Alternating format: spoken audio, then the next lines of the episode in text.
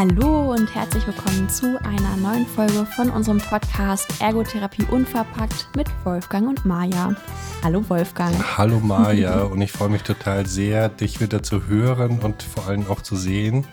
Und wir haben tatsächlich ein bisschen Zeit gefunden, uns zu treffen. Mhm. Erzähl doch mal, das letzte Mal hatte ich ja in dem Podcast gesagt, du bist abhanden gekommen beim Auspacken. genau.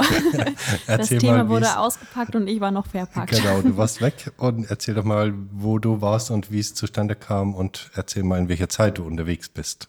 Genau, also ich möchte gleich einmal zu Beginn sagen, dass ich momentan sehr viel um die Ohren hatte und auch sehr viel um die Ohren habe, sodass ich äh, leider, leider nicht so viel Zeit in die Podcast-Vorbereitung investieren konnte wie äh, sonst immer. Und ich musste einfach schauen, ähm, ja, mein, auf mein eigenes Resilienzglas sozusagen schauen, das in mir ähm, drin ist. Vielleicht da ein Hinweis auf unsere Folge Achtsamkeit und Psychohygiene. Mhm. Ja. Ähm, und schauen, wo ich da eventuell ein kleines Ventil einbauen kann, damit es mir eben weiterhin gut geht und damit mir nicht alles zu viel wird. Und da haben wir dann beschlossen, dass ich mich in der letzten Folge etwas ausgeklingt habe und heute den Einstieg und den Ausstieg mitgestalte und du dann den Hauptpart sozusagen übernimmst. Aber so weit wollen wir noch gar nicht vorgreifen. Genau, da kommen wir dann gleich nochmal drauf zu, ja. Richtig. Ja. Denn ich bin jetzt mitten im Examenstress. In mhm. zwei Wochen beginnt die praktische Prüfung am Klienten. Also die Aufregung steigt. Und da kommen wir auch schon gleich zu unserer Einstiegsfrage nach dem Highlight der vergangenen Zeit. Da fange ich einfach gleich mal ja, an. Unbedingt. Ich war nämlich ähm, Anfang des Monats in Würzburg auf dem DVE-Kongress und ich habe die Möglichkeit bekommen, dort einen Vortrag zum Thema Anorexia nervosa mit Ergotherapie wieder ins Gleichgewicht kommen zu halten und war anschließend eine Stunde am Stand des, meines Buchverlages und dort für Gespräche und Fragen offen. Und es war ein wirklich überwältigender Tag. Also ich habe so viele tolle Rückmeldungen erhalten und auch sehr interessante Konversationen mit Ergotherapeuten und Ergotherapeutinnen in verschiedenen Arbeitsbereichen geführt.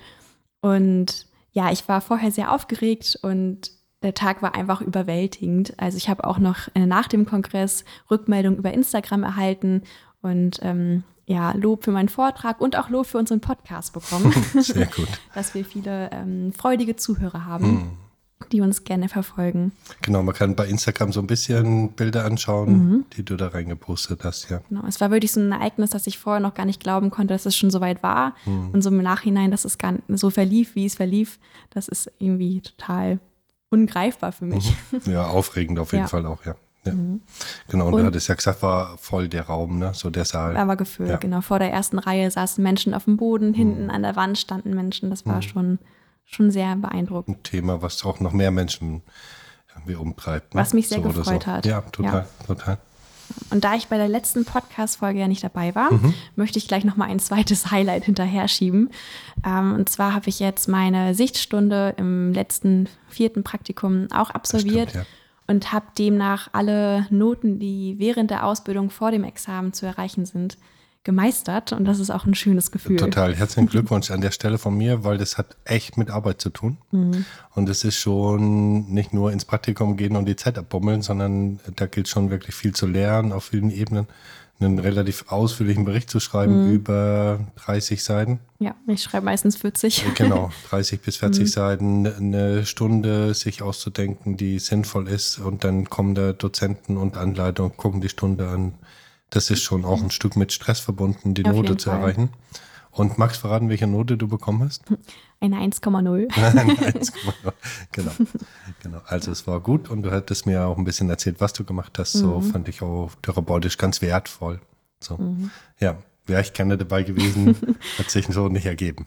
Ich muss auch sagen, ähm, ich merke durch die Praktikumszeit, dass ich immer mehr in meinem Beruf ankomme und da eine gewisse Lockerheit bekommen habe und auch gar nicht mehr so aufgeregt war wie die Sichtstunden davor. Ich glaube, ich bin einfach routinierter geworden. Mhm, das passiert, ja. ja. ja. Naja, und dann und trotzdem du, ist es natürlich mit Stress verbunden. Ja, na klar. Und dann bist du jetzt auch in einem Arbeitsfeld gewesen, was dir vermutlich auch ein Stück entgegenkommt. Mhm, ne? Genau, der Psychbereich. Genau, das ist jetzt nicht so ganz uninteressant, ob man eher so im Neurobereich gerade Praktikum macht und Prüfung oder eher in einem Bereich, der mehr liegt. Ja, ne? das stimmt.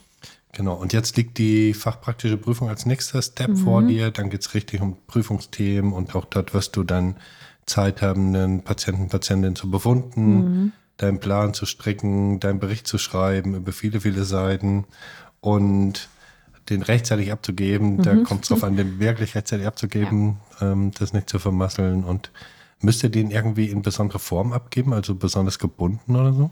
Ähm, einmal per E-Mail schicken mhm. und einmal auch ausdrucken und der Schule. Okay, aber jetzt nicht extra geben. gebunden von der Nein, da kann es auch schwarz-weiß sein. Okay, Hauptsache, es ist einmal so vorhanden. Okay, Ein genau. Glück. Und dann machst du deine Sichtstunde, deine Prüfungsstunde sozusagen und dann ist der nächste Step und dann ist noch mal ein bisschen Lernzeit und dann mhm. geht es in die mündliche ja, Dann haben wir drei Wochen Prüfung. Wiederholungsunterricht und dann stimmt, ja. Lernzeit und dann genau. Prüfung nach Prüfung, bis ja, ich es geschafft habe. So ist es. Mhm. Sehr gut und sehr spannend. Zwei Highlights, das ja. ist gut, darf so sein. Genau, Wolfgang, was war denn dein Highlight oder vielleicht auch dein Fundstück in der vergangenen genau. Zeit? Tatsächlich, ähm, das erste, was mir einfiel, und das nehme ich dann auch gerne, war wir haben eine, verschiedene Gruppen, mit denen wir in der Praxis kommunizieren und in einer Gruppe hat dann ein Kollege mehrfach Poster reingestellt von einem Theaterstück und ich dachte, ja, ist nett zu wissen, gut zu wissen so. Bis dann mein Chef gefragt hat, ob wir da hingehen wollen, dachte ich, ja, können wir machen, macht immer Spaß so, oder? Und dazu gesagt hat, dass mein Kollege da mitspielt. Und das ah. war mir bis dahin gar nicht klar. Der Kollege hat dann auch nicht so viel Werbung für sich gemacht. Und der hat tatsächlich mitgespielt und ähm, es, war, es war so ein Stück mit einer mit jemandem, der tot war in einem Hotel und Miss Marvel und Sherlock Holmes und so.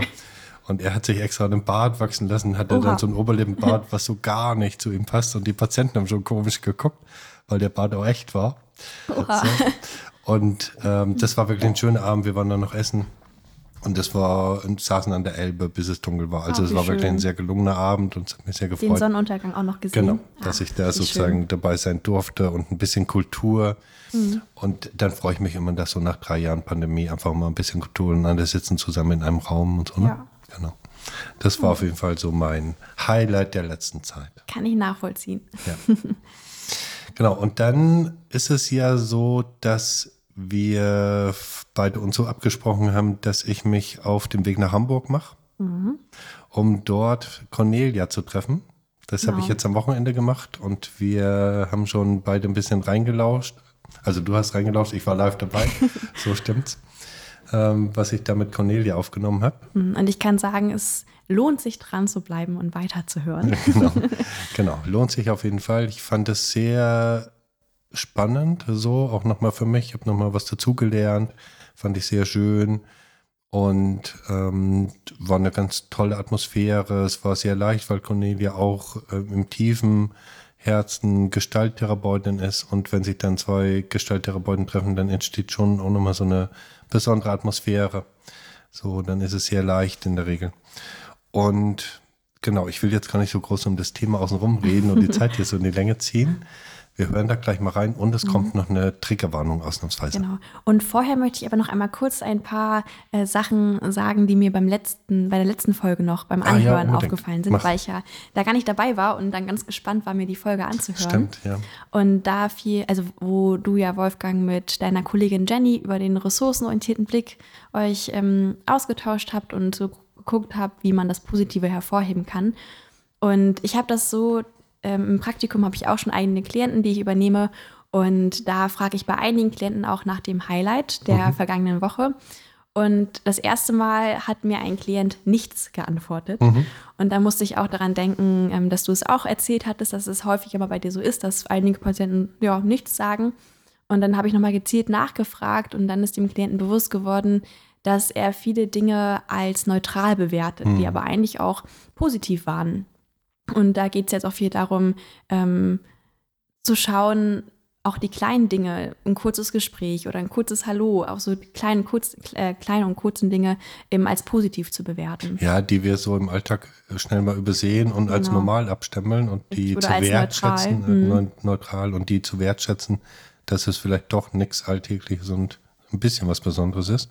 Muss ja nicht riesig sein. Ne? Richtig. Genau, das ist eine Frage, wie wir die Dinge betrachten und mhm. einordnen und werten. Ja, spannend. Und was mir auch noch einfiel, ähm, wenn ich ein Aufnahmegespräch leite, mhm. dann ähm, erkläre ich meistens nochmal so den, Be den, Begriff und den Beruf der Ergotherapie, mhm. weil es ja für viele doch noch nicht ganz so klar ist.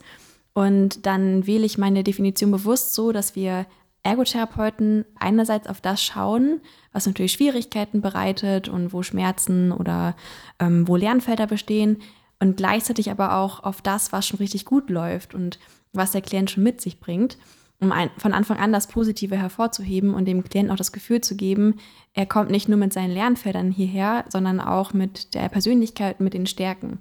Und das ist mir immer ganz wichtig, gleich zu Beginn des Aufnahmesgesprächs schon ja, mal macht zu total Sinn, genau. Das gibt ja schon mal sehr viel Richtung vor, wie so Ergotherapie ist und dann steht ja schon mal ein Bild, ne? Mhm. Und dann sich klar zu machen, okay, ich bin nicht eine Ansammlung von Dingen, die nicht klappen, ja. sondern da ist auch ganz viel Mensch und Menschliches und so und Können und Potenzial, ne? So. Genau. Das macht total Sinn. Ja, fein.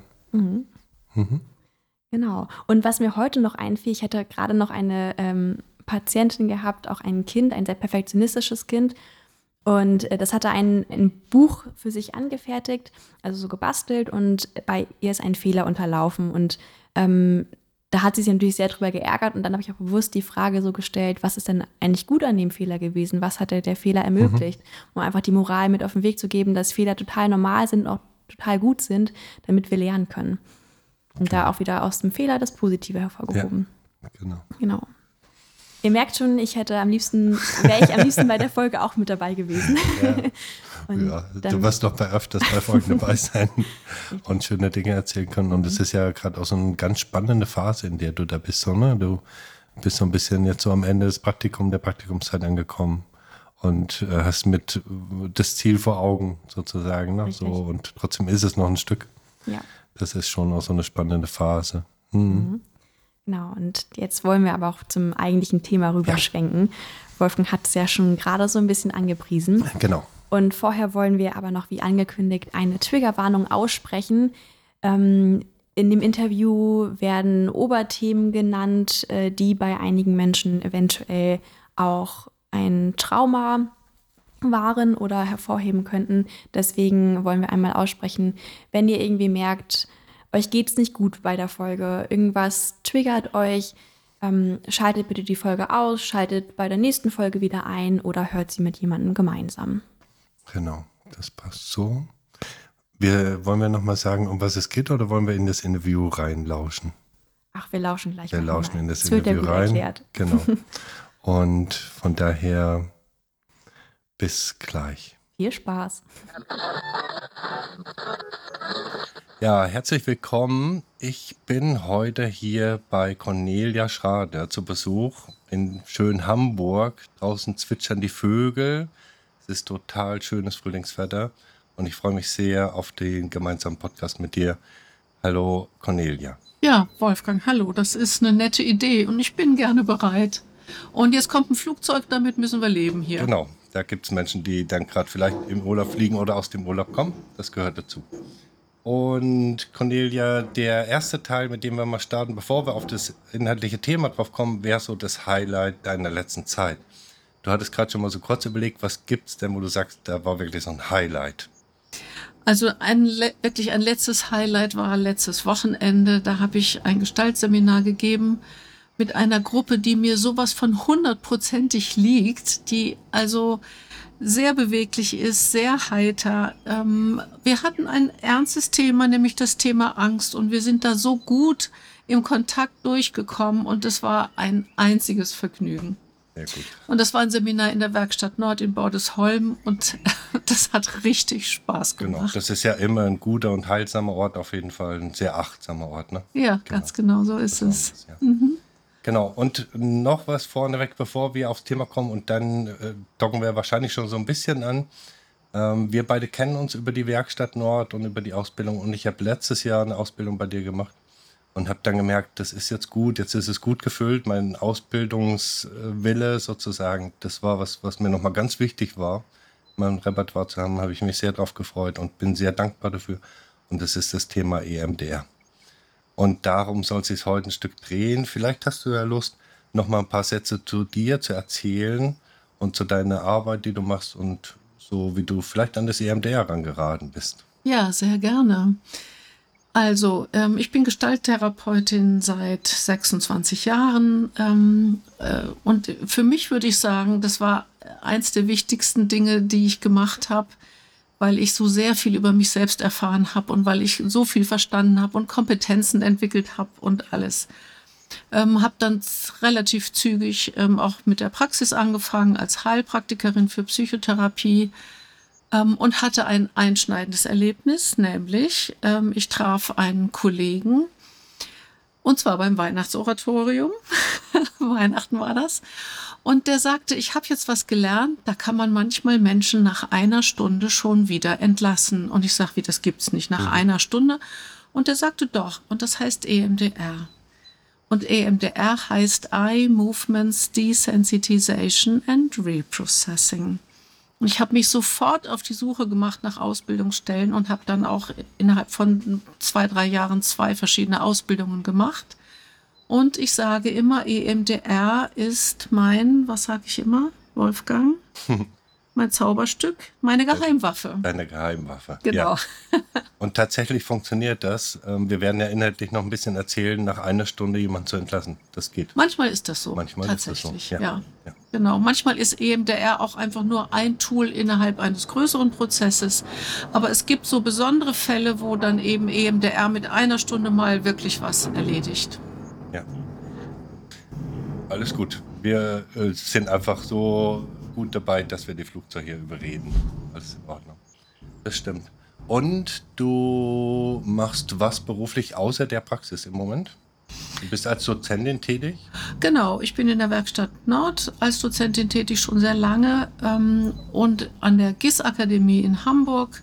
Da sind Menschen, die sich beruflich umorientieren. Da habe ich verschiedene Themen in verschiedenen Gruppen, die ich da abdecke. Habe da auch einen Traumakurs mal entwickelt mit einem Kollegen zusammen. Ähm, manchmal mache ich Klosterseminare, manchmal schreibe ich Bücher. Also mein Leben ist sehr bunt und sehr schön gefüllt. Und magst du noch mal ein paar Sätze zu deinem Buch erzählen? Du hast ja gesagt, du bist, du schreibst Bücher. Ab und zu schreibe ich mein Buch. Genau. Also mein letztes Buch handelt tatsächlich von EMDR. Es hat das Thema EMDR bei sexuellem Missbrauch und hat einen schönen Untertitel, nämlich vom Kristallisationspunkt verschiedener humanistischer Traumaverfahren. Ähm, und es geht darum, dass ich ähm, schon immer intuitiv im EMDR-Prozess immer wieder mal einen Einschub gemacht habe, nämlich an einer bestimmten Stelle gesagt habe, und wenn du jetzt eine Bewegung machen möchtest, wenn du aufstehen möchtest, wegrennen möchtest, wenn du schreien möchtest, wenn du schimpfen möchtest, dann tu das jetzt. Und es war immer hocheffektiv. Und dann habe ich in der Literatur gefunden, dass es diesen Punkt in ganz verschiedenen Therapieformen gibt, nämlich beim Somatic Experiencing, bei der sensomotorischen Psychotherapie, in der Gestalttherapie sowieso, weil es immer darum geht, Gestalten zu schließen. Und um diesen Kristallisationspunkt, da ist sozusagen die Abwehrhandlung oder die Abwehrbewegung, um diesen Aspekt habe ich das EMDR-Prozedere erweitert. Und das ist ehrlich gesagt hocheffektiv. Genau, da verändert sich auch ein Stück EMDR. Ja. Genau. Und es gibt ein zweites Buch. Oh nee, es gibt vier andere. Es gibt vier andere Bücher. Na, guck her, es ist gut, dass ich hier bin heute. Ja, genau. Mhm. Also ein zweites Buch über EMDR tatsächlich, mhm, und genau. zwar EMDR mit Menschen mit geistiger genau. Behinderung und die anderen Bücher sind spirituelle Bücher. Ja. Genau. Magst du da nochmal, das finde ich ja auch sehr spannend, so zum Thema EMDR und Menschen mit geistiger Behinderung was sagen? Ja. Sehr gerne. Also ich bin früher Sonderschullehrerin gewesen. Mein erster Beruf war, mit äh, Kindern mit geistiger Behinderung zu arbeiten. Das ist sozusagen eine allererste berufliche Liebe gewesen. Ähm, und dann ergab es sich, dass Menschen in die Praxis kamen mit Behinderung und ich gedacht habe, so jetzt kann ich ja auch mal EMDR machen mit so jemandem. Und das war ein solches Erweckungserlebnis. Das war ein Erlebnis von, ich mache das und die Menschen sind sofort auf einer anderen Spur, die gehen sofort auf. Äh, man braucht manchmal gar keine Sprache, man kann viel über den Körper arbeiten. Das war so faszinierend, dass ich gedacht habe, und darüber muss man jetzt wirklich mal ein Buch mhm. schreiben, weil der Zugang bei diesen Menschen ist noch einfacher als bei anderen Menschen. Genau. Und das auf jeden Fall nur einmal zum Neugierig machen und natürlich zum Selbst nachlesen, wer mag. Ne? Mhm. Genau. Jetzt haben wir so in der Struktur mal so mittendrin angefangen und springen nochmal so ein bisschen zurück zum Anfang. Und ich erinnere mich ähm, so ein bisschen dunkel daran, dass das EMDR in Amerika entwickelt wurde mhm. von einer amerikanischen Psychotherapeutin. Mhm genau. Vermutlich vor 40, 50 nee, Jahren? Ähm, Anfang der 90er Jahre. Anfang der 90er Jahre. Ja, 91. Okay, gar nicht so mhm. lange her. Nee, ist gar nicht so lange her. Genau. Francine Shapiro war eigentlich Literaturwissenschaftlerin und wollte gerade ihren Doktor in Literaturwissenschaften machen. Passt gut zusammen, ja. Hatte dann, ähm, also passt auch gut zu mir, genau, mhm. hatte dann eine Krebserkrankung, die sie überstand ähm, und im Nachsinnen dieses Prozesses ähm, merkte sie eines Tages, dass sich ihre Augen hin und her bewegten, ähm, während sie nachdachte und dass diese Augenbewegungen sie entlasteten. Und dann hat sie eine komplette Kehrtwendung in ihrem Leben gemacht. Sie hat nämlich dann nochmal Psychologie studiert und hat dann promoviert und zwar über EMDR ähm, und hat das eigentlich sozusagen im Selbstversuch entdeckt, hat es dann mit den ersten Menschen äh, also außerhalb von klinischen Zusammenhängen gemacht. Das waren ihre Freunde, das waren über 70 Leute, die haben alle gesagt, oh, was machst du da, das entlastet uns. Und dann hat sie die ersten klinischen äh, Forschungen gemacht an den Vietnam-Veteranen. Mhm. Und das war das Erste, was denen nach äh, über 20 Jahren geholfen hat, tatsächlich. Genau, und da sind mhm. wir schon so bei einem Thema für das EMDR, nämlich das Thema Trauma, weil vermutlich relativ viele von den Veteranen traumatisiert waren. Ja, und es ist zunächst auch mal als Traumatherapieverfahren ähm, äh, erfunden worden. Ähm, das Thema Trauma, ich erzähle einfach genau, ein bisschen, was genau, Trauma ist. Ne? Ein Trauma entsteht, wenn ein Mensch in eine sehr gefährliche, sehr überflutende Situation gerät, in der er sich nicht retten kann und in der er nicht kämpfen kann. Und über diese beiden Wege, sich aus der Situation zu befreien, wäre ja dann, würde auch gar kein Trauma entstehen. Aber wenn das nicht möglich ist, dann ähm, gefriert sozusagen die Seele ein, die Seele schaltet sich ab, die Seele will das nicht mehr mitkriegen. Es entsteht ein Prozess von Vergessen, von Einfrieren, von Dissozi Dissoziation. Ähm, ein sehr belastender Prozess, der eigentlich aus dem Leben so einfach nicht mehr weggeht. Es gibt einen, doch einen relativ hohen Prozentsatz von Menschen, die Traumata tatsächlich auch alleine überwinden. Dazu gehört aber, dass sie eine gute seelische Grundausstattung haben. Ähm, ansonsten gibt es eben dieses Verfahren EMDR und es ist eben als allererstes als Traumaverfahren erfunden worden. Genau, und ich fand auch so sehr spannend, ähm, deshalb habe ich mir so 70 Prozent gemerkt, ob das jetzt hm, genau war Stimmt. doch richtig. Ne? 70 Prozent genau, heilen Traumata von alleine aus. Heilen von alleine aus genau. und ein sehr hoher Prozentteil der Menschen weiß gar nicht, dass er, er sie traumatisiert sind. Ne? Also es ist so weggepackt und so abgespalten. Ja, ja, das weiß Und ich nicht, ob der Satz stimmt. Fall, ja. Es passiert auf jeden Fall immer mal wieder. Ja, genau. So eher, genau. Ne? Also hilfreich sind eigentlich erstmal Menschen. Also wenn Leute ja. ein gutes Netzwerk haben, dann kommen sie gut klar. Es gibt einen Prozentsatz von 50 ähm, Prozent, der nicht gut ähm, von selber ausheilt. Und das ist im Fall von Vergewaltigung. Das heilt nicht gut aus. Und tatsächlich, wenn man Zeuge ist, dass ein sehr naher Verwandter ums Leben gebracht wird, mhm. das kann man kaum verwinden. Mhm. Aber auch da sind immer noch 50 Prozent. Und mir sagt es immer, unsere Seele ist unfassbar heilend und wirkmächtig. Also mit großer Hochachtung.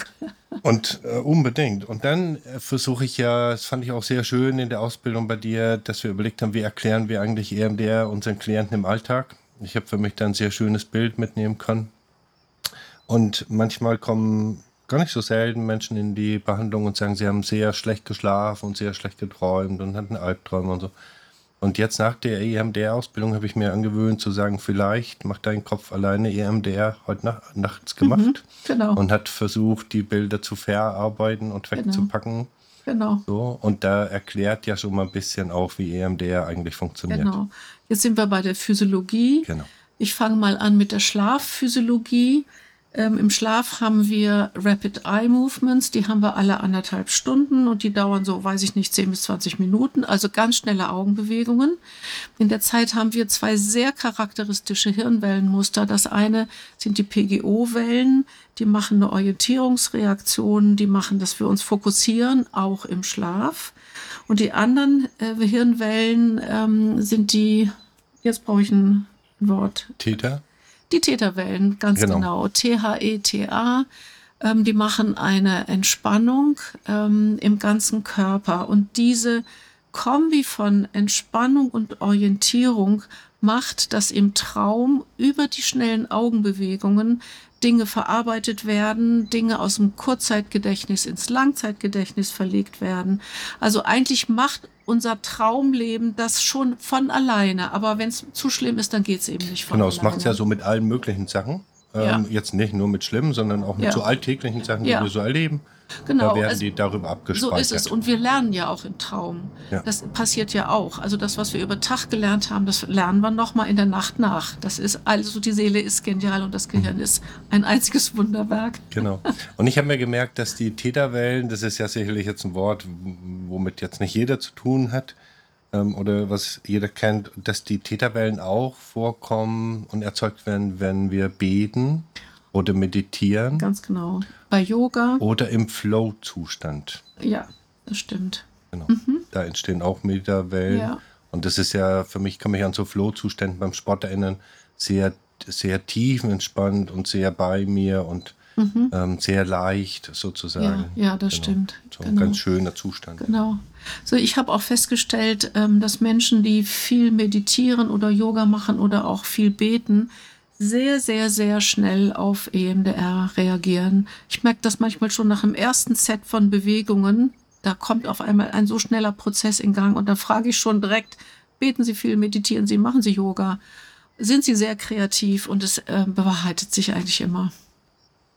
Genau, und das so, natürlich werden wir es nicht schaffen, heute in der einen Stunde irgendwie so alles über EMDR zu erzählen. Dazu ist das Thema viel zu groß. Die Ausbildung bei dir hat ja jetzt auch nicht nur eine Stunde gedauert oder vielleicht zwei, eine noch zum Üben, sondern natürlich können wir es nur anreißen. Und du hast ja ein bisschen erzählt, wie es entstanden ist. Wo steht denn EMDR heute? Also weißt du, wie verbreitet es eigentlich ist? Ist das was, wo es ausschließlich so bei Psychotherapeuten, Psychotherapeutinnen zu finden ist oder darüber ausschließlich. hinaus ausschließlich? Also ausschließlich. Wobei natürlich wir Heilpraktiker für Psychotherapie, wir gehören da hier dazu. Aber ähm, es gehört tatsächlich wirklich nur in den psychotherapeutischen Kontext und woanders habe ich es auch noch nie getroffen.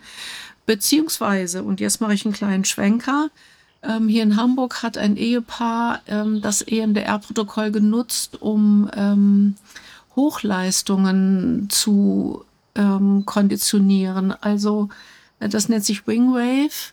Das, das ist außerhalb von Psychotherapie. Ähm, da geht es darum herauszufinden, wo gibt es etwas, was dich an deiner Leistung hindert. Das bearbeiten wir jetzt mal mit EMDR, also mit Wingwave, also mit dem gleichen Protokoll, aber mit den Augenbewegungen. Und wenn du dieses Hemmnis losgeworden bist, dann kannst du vielleicht an deine Leistung wieder anschließen. Also das ist der einzige Bereich außerhalb von ähm, Psychotherapie. Therapie. Und sonst wird es wirklich rein in der Psychotherapie benutzt. Es wird aber inzwischen für ganz andere Themen benutzt, also Trauma immer, aber es wird für Ängste benutzt, es wird für Zwänge benutzt, es wird für Depressionen benutzt. Da gibt es überall auch spezielle Protokolle. Ähm, sag noch mal, du vielleicht weißt du auch noch Sachen. Ja, gerade. das, äh, was ich jetzt letztendlich hatte, war jemand mit einem Tinnitus. Ja, So. genau. Ja, und es wird für psychosomatische Beschwerden Genau. benutzt. Also eigentlich deckt es inzwischen die Palette der psychotherapeutischen Themen ab. Das kann man nicht anders sagen. Genau. Ja. Und ähm, dann fällt mir gerade so eine Frage ein, wenn ich schon mal die Gelegenheit habe. Ähm, ich habe ja immer mal so das Gefühl, wenn der Anspannungslevel sehr hoch ist bei Klienten, und zwar in dem Moment, wenn sie bei mir sind, ähm, umso höher, umso besser funktioniert EMDR. Und umso niedriger und umso weniger gut funktioniert es. Kann das so sein?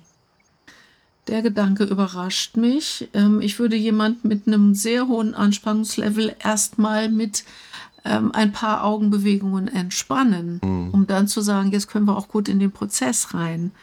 Also ich würde immer gern davon ausgehen, dass der Zustand entspannter ist. Aber interessant, da müsste man sich nochmal drüber unterhalten, was du da erlebst. Ja. okay. Werde ich mal verfolgen. Genau. Und ähm, ja, Prüfungsstress, da kenne Ja. ich ja relativ viele Menschen tatsächlich. Das ist schon fast irgendwie so Alltag und vielleicht auch ein Stück Ausdruck von unserer Gesellschaft, wo wir so stehen. Ja. Genau. Mm.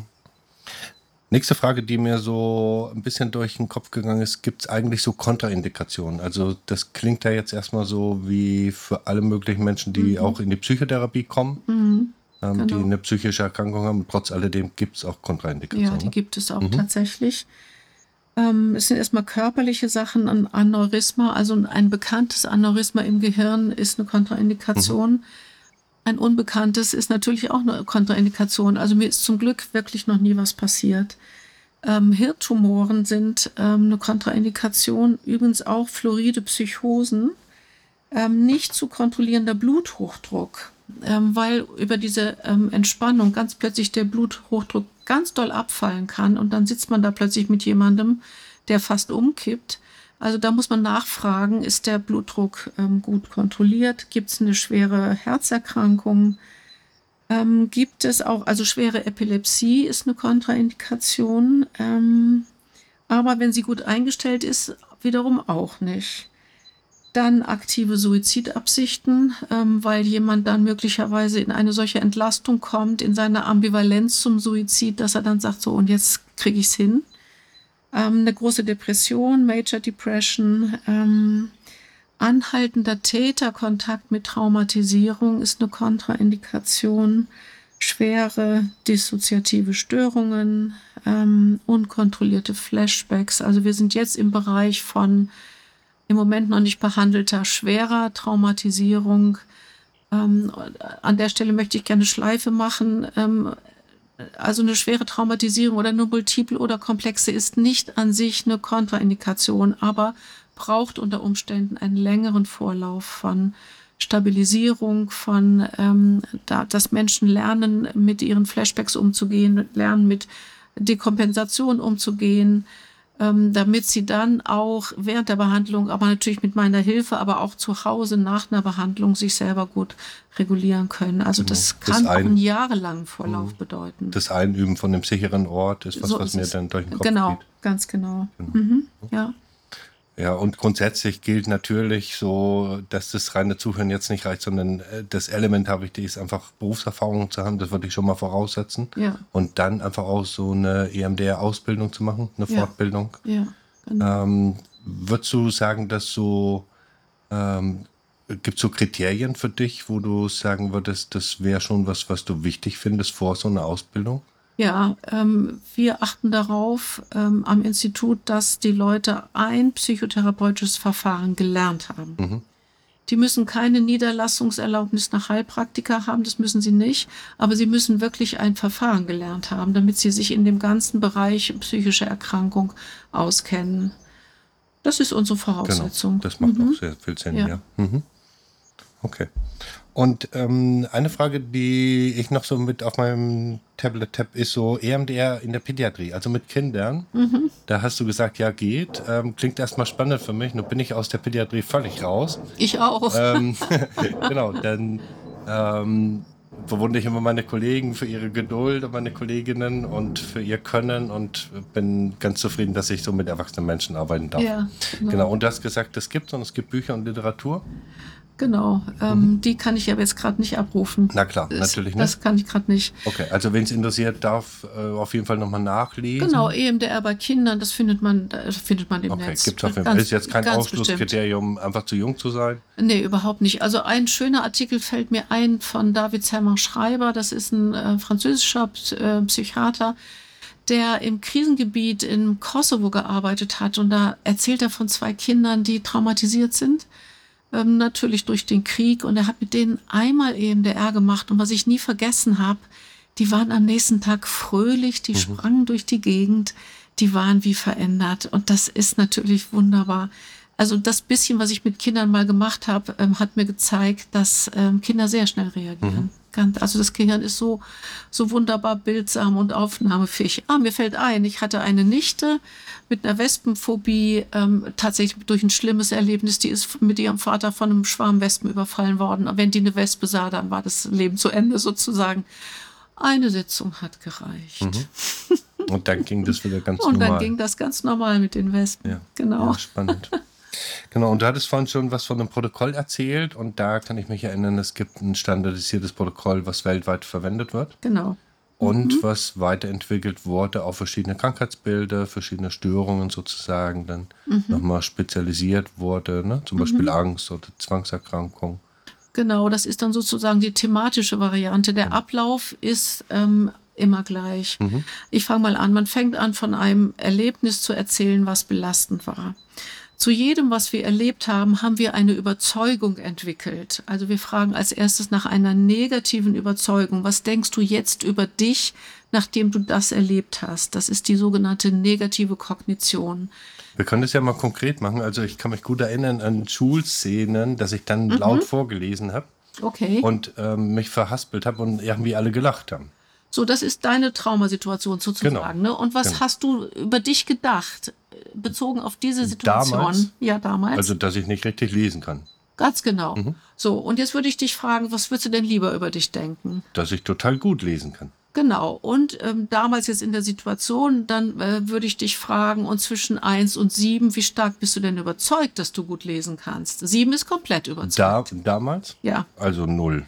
Es gibt nur eins. Achso, eins, genau.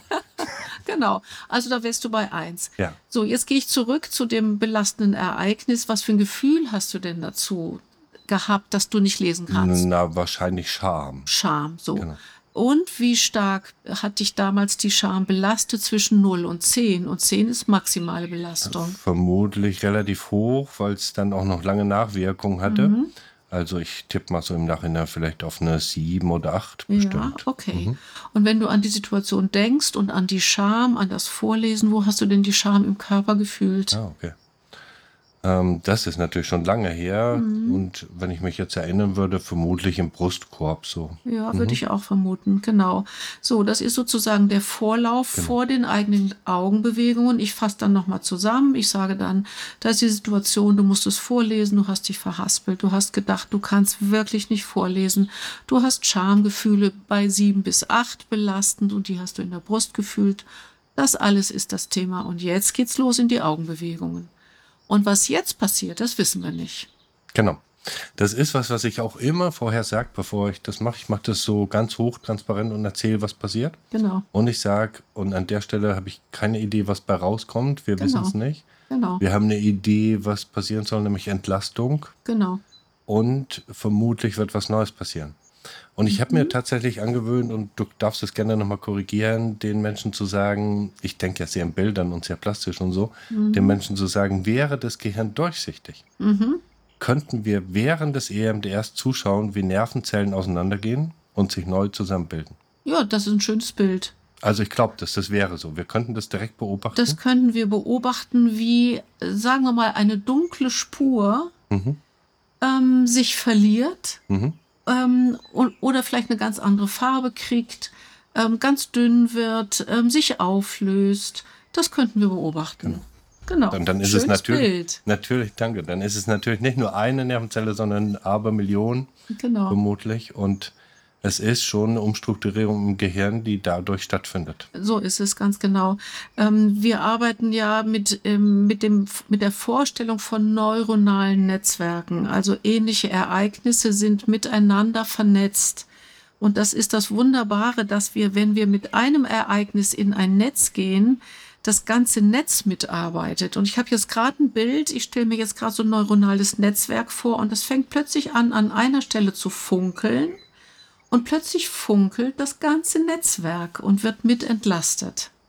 Konstantin Shapiro hat das genannt ähm, AEP, Accelerated Information Processing. Das heißt also beschnellig, nein, wie heißt das? Äh, beschleunigtes äh, Verarbeiten von Informationen. Mhm. Und da wusste sie noch gar nichts von diesen neuronalen Netzwerken. Das ist in der Forschung erst in den letzten Jahren ähm, entstanden. Genau, es macht sehr viel Sinn mit dem neuronalen Netzwerk und dass die Dinge, dass verschiedene Sachen sozusagen in der Schublade, können wir es ja nennen, mit sind. Weil wenn ich mir vorstelle, mit meinem Beispiel, was ich genannt habe, ähm, dann hat sich das vermutlich so ausgewirkt, dass ich dann bei irgendeinem Vorstellungsgespräch als junger Mann ähm, aufgeregt war und beschämt war. Richtig. Was so gar nicht mehr in die Situation gepasst hat, ganz weil mit genau. den Menschen, wo ich mich vorgestellt habe, hatte ich ja vorher noch nie was zu tun. Ja, ganz genau. Und manchmal weiß man gar nicht, warum man so komisch ja. reagiert. Und jetzt geht der Prozess weiter. Ähm, wir arbeiten mit den Ressourcen des Klienten und unter dieser ressourcevollen Physiologie entstehen zu 85 Prozent ressourcevolle Körpersensationen, ressourcevolle Erinnerungen, so ressourcevolle Gedanken, ressourcevolle Bilder. Es, äh, es entsteht ein Prozess, der immer an einer Ressourcenspur entlang geht. So, irgendwann merken wir, oh ja, jetzt ist die Luft raus, jetzt ist was ganz Gutes da. Ähm, wir überprüfen dann die Skalen. Wie ist denn die Skala von der guten Überzeugung zwischen 1 und 7? Jetzt bei dir, Wolfgang, war sie bei 1, die wäre dann jetzt vielleicht bei 6. Ähm, und die Belastungsskala zwischen 0 und 10 war bei dir bei 7 bis 8, die wäre dann vielleicht im besten Fall bei 1. Ähm, und dann würde man sagen, gut, der Prozess hat gut funktioniert, wir sind an ein gutes Ziel gekommen, so, und als letztes kommt das Ankern. Ankern bedeutet, dass wir aus dem Prozess ein Bild oder einen Satz nehmen und sagen, dazu sage ich immer und immer, wenn du an diesen Satz denkst, kannst du diesen guten Zustand herstellen. Und dann frage ich nochmal, wie fühlt sich der Satz gerade im Körper an? Und mit diesem Satz, mit dem Wort, mit dem Bild und dem, dem Körpergefühl wird dann mit langsamen Bewegungen der ganze Prozess geankert. Genau, manchmal ist der Satz am Ende der schöne Satz vom Anfang, die positive Kognition. Manchmal. Und ja. manchmal ist der ähnlich. Ja, und manchmal ist er völlig neu aus dem genau, Prozess genau. entstanden. Genau. Mhm. So. Ja. Mhm. ja. genau, und dafür gibt es sozusagen dann auch ein Protokoll und eigentlich so mit ein bisschen Übung kann man sich das gut auswendig merken. Das kann man sich gut merken, genau. Und nochmal zurück zu meiner Arbeit. Mhm. In diesem ganzen Prozess, äh, in diesem Protokoll entsteht eben die eine Stelle, wo ich in die motorische Bewegung gehe. Mhm. Oder eben in, das, in den sprachlichen Ausdruck. Ähm, das ist die einzige Veränderung. Und dann gucke ich, um was hat's gebracht. Und dann gehe ich wieder zurück in den Prozess. Und das, was, was es gebracht hat, das nehme ich dann als, als Fokus für den nächsten Set. Genau, das, also auch das nochmal zu übersetzen und als praktisch, wir sitzen ja hier und haben es uns hier gemütlich gemacht und wenn wir jetzt zusammen EMDR machen würden zu meinem Schulthema, dann kann es sein, dass ich so einen Impuls habe von, ich möchte jetzt mal aufstehen. Damals stand ich ja auch so. Mhm. Und dann würdest du sagen, ja, dann steh mal auf und äh, folg mal dem Impuls. Ja, damit du richtig in die Situation kommst. Mhm. Das würde das Trauma noch etwas besser aktivieren. Mhm. Es geht aber dann um einen weiteren Impuls nämlich wenn du dich mal in die Situation reinbegibst, wenn du mal durch deine Augen in die Klasse guckst, mhm. was würdest du denn am liebsten mal sagen? Ach so, okay. Das wäre nämlich mhm. dann der neue Schritt. Okay. Also man könnte mal zu dem Lehrer sagen, ich will es aber nicht, lassen Sie mich bitte mal in Ruhe. Mhm. Oder man könnte zu den Schülern sagen, guckt doch nicht so oder warum lacht ihr denn? Und ich muss es jetzt halt üben und lasst mich doch in Ruhe. Das wäre so ein Impuls, der sozusagen den Prozess befördert. Ja, okay. Also mhm. eher nach vorne dann. Nach vorne, ja, also ja. immer in der Was lösungsorientiert Ja, ganz mhm. genau. Okay, mhm. ja, super. Ja, sehr spannend. genau. Wir merken schon, du bist ja so ganz Feuerflamme und mit drin ja. und ich weiß schon, warum ich dich gefragt habe. genau. So. Ja. Hm. Gibt es denn irgendwie so eine Idee von, wie lang so ein Erfolg anhält? Also angenommen, wir machen so eine Stunde zusammen zu meinem Schulthema, ich bleibe da jetzt mal bei, mhm. und ich gehe aus der Stunde raus und sage so, jetzt geht es mir so richtig gut und ich fühle mich wirklich gut. Und gibt es so eine Idee, wie lange das anhält? Ja. Bis zum nächsten Mal, wo ich dann irgendwas vorlesen muss? Oder? Nein, für immer. Für immer. Im besten Fall für immer? Für immer. Für immer. Also wenn das wirklich ein Prozess, ein gut gelaufener Prozess war, ist im Gehirn eine neue Spur vorhanden. Und die kann man aktivieren durch das Ankerwort. Mhm. Und dann hat man das. Das geht nicht wieder weg. Das okay. ist das Wunderbare daran. Und im besten Fall ist die alte Spur auch nicht mehr vorhanden. Ja, im besten Fall ist die ja. überschrieben. Genau. Ganz genau. Mhm. Ja. ja. Und für den Fall, dass ja noch was da sein sollte, kann es ja möglicherweise auch nochmal ein anderes Thema sein, was sich genau. irgendwie damit verbunden genau. hat. So, also ne? ein Thema hinterm Thema ist genau, natürlich auch immer wieder mal interessant. Ja. Mhm.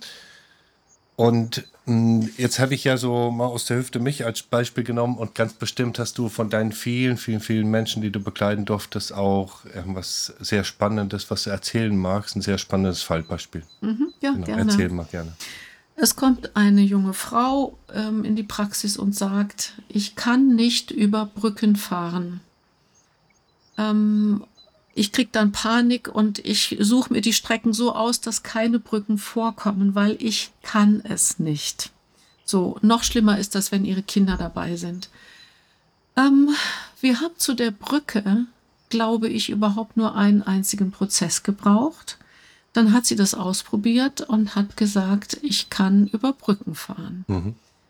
Und nach ein paar Jahren kam sie wieder und sagte, und jetzt ist mir was eingefallen, nämlich mir ist ähm, eingefallen, dass ich ähm, früher mal missbraucht worden bin. Und dann hatten wir nochmal einen längeren Prozess von Therapie über diesen Missbrauch. Da haben wir auch EMDR genutzt, um das zu bearbeiten. Ähm, was es mir gesagt hat, solche Phobien, die Spinnenphobie ist sowas ganz Klassisches. Oder man kann nicht über eine Brücke oder man kann nicht durch einen Tunnel fahren. Da ist in aller Regel ein verborgenes Thema dahinter. Und das Thema ist sozusagen in eine Phobie verschoben worden. Und dann ist das Thema nicht mehr belastend als Thema. Man muss da nicht dran denken. Man hat es weggepackt. Es ist voller Scham. Es ist furchtbar. Es gibt eine Phobie. Und mit einer, über eine Phobie kann man ja auch reden. Das heißt, das Thema hinterm Thema ist oft. Das hat sich spannend. sozusagen dann dahin projiziert. Das hat sich verschoben. Ver verschoben ja. und verwandelt. Ja. Genau. Mhm. Ich frage in der Regel immer, ähm, gibt es, also in dem Beispiel würde ich dann schon noch fragen, gab es mal irgendwas mit einer Autobahn, einen Unfall? Sowas frage ich irgendwie, natürlich. Also um genau. zu schauen, ist es wirklich das Vordergrundthema? Ja, ganz genau. Und wenn dann nichts kommt, das merkt man relativ zügig, ja. wenn man anfängt zu fragen. Ja, ähm, genau. Dann ist relativ klar, da gibt es ein Hintergrundthema, ja. Mir fällt übrigens gerade noch ein Fallbeispiel ein. Mhm. Ich will es einfach erzählen und dann könnt ihr auswählen, was Na, ihr klar. nehmt. Ähm, es kam eine ältere Dame zu mir, die war damals schon über 70.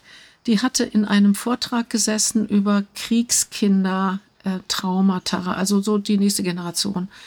Ähm, und da fiel ihr ein Erlebnis aus, ihrer jung, aus ihrem jungen Erwachsenenalter ein, nämlich, ähm, dass sie ihren ersten Sohn ganz dramatisch ähm, verloren hat. Der war noch ein Baby ähm, die waren damals in Afrika und der kriegte einen Insektenstich und der ist innerhalb von Minuten verstorben. Sie hat eigentlich nur noch den Schrei gehört und ist da hingelaufen und dann lebte das Kind schon nicht mehr.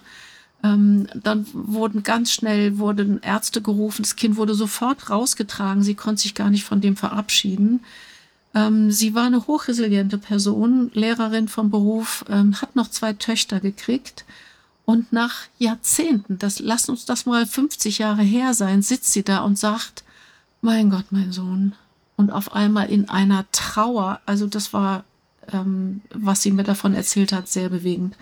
Sie ist zweimal bei mir gewesen. Ähm, ich habe sie vorbereitet auf den Prozess. Ich habe ihr erklärt, wie das geht. Sie hat mir die Geschichte erzählt. Und dann sind wir in den Prozess eingestiegen in der nächsten Stunde. Und ähm, ich habe sozusagen das Trauma aktiviert äh, mit dem Schrei des Kindes. Ähm, und ähm, sie hat mir dann erzählt, dass sie das Kind tatsächlich noch im Arm hatte und das sozusagen ähm, in ihrem Arm verstorben ist. Also sie hat es noch hochgerissen, das war ein kleiner Sohn. Ähm, und dann habe ich das als Szene genommen, habe gesagt, und wie fühlt es sich an? Heute denkt sie dran, der durfte in ihrem Arm sterben. Ähm, und dann hat sie gesagt, ja, meine Güte, zum Glück. So, dann haben wir den Prozess weitergemacht, also auch dieses Kind abgegeben zu haben.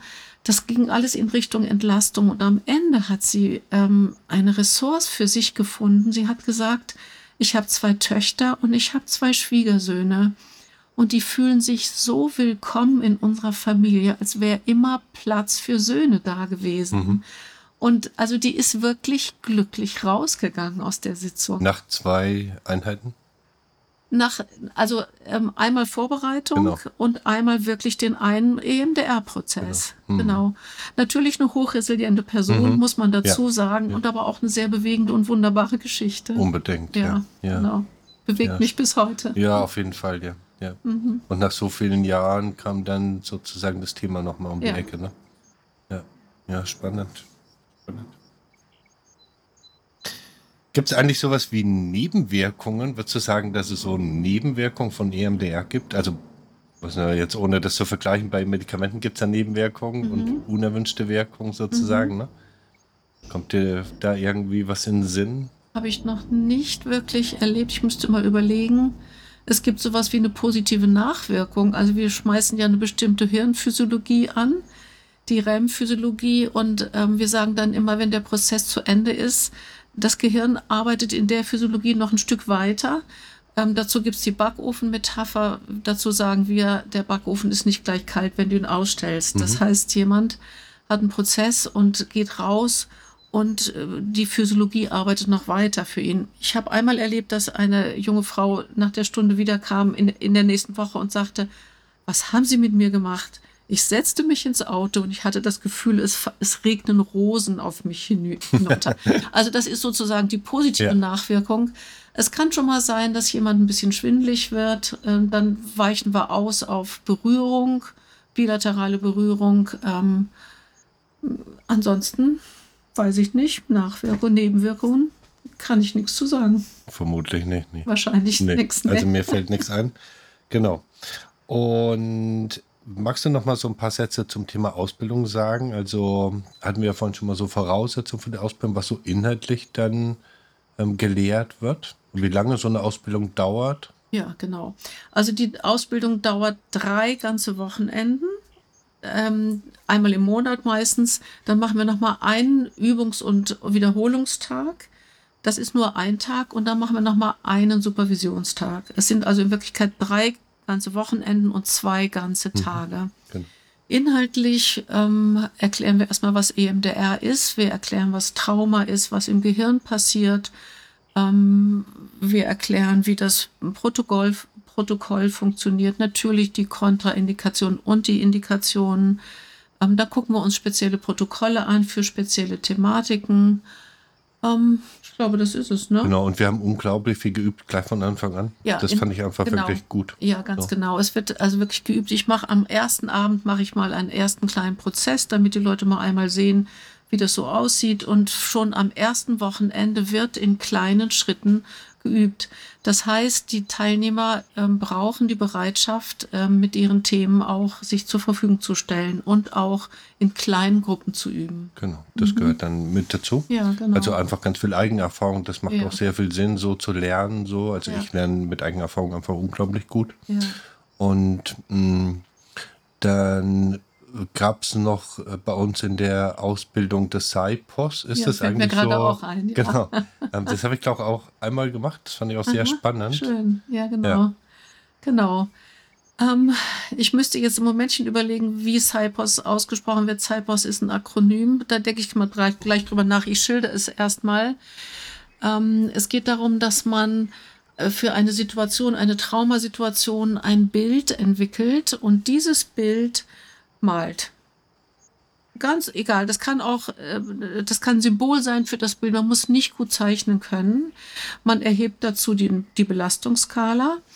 Ähm, dann wird dieses Bild einmal angeschaut, weggedeckt und das Bild prozessiert. Und dann ist die Frage, wie verändert sich das Bild? Es, also es arbeitet alles auf der äh, visuellen Ebene. Dann hat sich die, das Bild verändert, dann wird dieses zweite Bild gemalt. Dann wird das wieder angeguckt, weggelegt, prozessiert, wieder auf der visuellen Ebene. Und so entwickeln sich Bilder in der Regel so bis sechs Bildern. Und dann guckt man sich an, wie ist denn der Prozess eigentlich gewesen, visuell jetzt. Plus und wie viel Entlastung hat er gebracht ähm, und wie ist das erste und das letzte Bild. Und das ist eine ganz schöne kreative Arbeit, die mag ich sehr. Und jetzt versuche ich das zu ähm, äh, übersetzen. Das heißt Constant Installation of Cypers. Um, hm, Safety kommt dann noch am, vor, am Ende vor. Ich könnte nachgucken. Constant Installation of ja. Mhm. Presence and Safety. Oh, ich sehr hab's. gut. sehr gut. Sehr gut. Genau. Und der Cypos ist jetzt nicht ausschließlich für Traumata, ne? Weil du nee. gesagt hast, man, man nimmt ein Traumabild. Man kann eine Belastung genau, nehmen. Eine ja, Belastung. eine Belastung, ganz ja, genau. Genau. Mhm, ja. genau das, mhm. Ähm, eine Frage, die von Maya auf jeden Fall mitkam, mhm. war so Gemeinsamkeiten und Differenzierung zu Hypnose oder Hypnotherapie. Da kann ich, glaube ich, gar nicht viel zu sagen. Mhm. Okay. Hast du eine hypnotherapeutische Ausbildung? Nee. Auch nicht. Nee. Ähm, es wird manchmal gefragt, ob es mit Hypnose was zu tun hat. Ähm, also ich habe mal so zwei kleine Wochenenden äh, hypnotherapeutische Tools gelernt. Es unterscheidet sich dadurch, dass man zum Beispiel immer die Augen offen hat, falls nicht getappt wird, dass man jederzeit eingreifen kann als Klient, dass man Stopp sagen kann, ähm, dass es ein festes Protokoll gibt, dass Skalen erhoben werden. Äh, man ist die ganze Zeit voll bewusst genau. dabei. Vielleicht ist das ein Unterschied. Genau, das ist was, was ich auch immer sage, so in der Vorerklärung dazu, dass es bei vollem Bewusstsein ist, so wie ja. jetzt gerade wir beide. Ja. Genau. Ähm, und dass man jederzeit dann auch einhaken kann. Ja. Genau. Mhm. Mhm. Ja, okay. Mhm. mhm.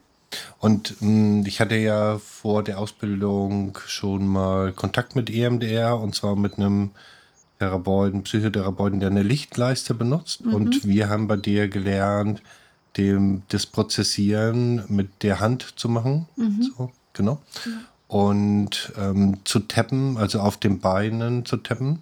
Oder an den Schultern oder, oder auf den, den Händen. Ja. Genau, genau. Mhm. Ich hatte jetzt ähm, vor kurzem eine Klientin, die wollte weder noch und mhm. habe ihr dann vorgeschlagen, sie kann sich selbst tappen Richtig. und ich gebe ihr das Tempo vor. Genau. Das ging total wundervoll. Und das ist manchmal genau. total, äh, also wirklich sehr einfach dann für die genau. Leute. Und ich fand es so ganz hilfreich, einfach verschiedene Möglichkeiten ja. zu haben, um deinen Klienten ein Stück entgegenzukommen. Ja, so, so ist es. Genau. Ja. ja. Und ähm, auch das habe ich in Erinnerung, man kann es auch lernen, sich selbst zu tappen. Ja auch da braucht es natürlich ein bisschen Erfahrung und ein bisschen vielleicht äh, einen mhm. guten Kontakt mit den EMDR-Therapeut, Therapeutin. Ne? Ja, und ja. auch eine Fähigkeit, sich selbst zu stabilisieren. Genau. Das ist ja die Voraussetzung. Das ne? ist auch wichtig. Ja. Mhm. ja. ja. genau. Also die Lichtleiste, ähm, die stört mich insofern, wir arbeiten in bestimmten ähm, Segmenten sozusagen vor dem Gesicht. Also visuelle Erinnerungen ähm, prozessieren wir weiter oben, da wo die Augen sind, auditive mehr so in der Mitte des Gesichtes und Körpererinnerungen weiter unten. Das kommt ein bisschen aus dem NLP.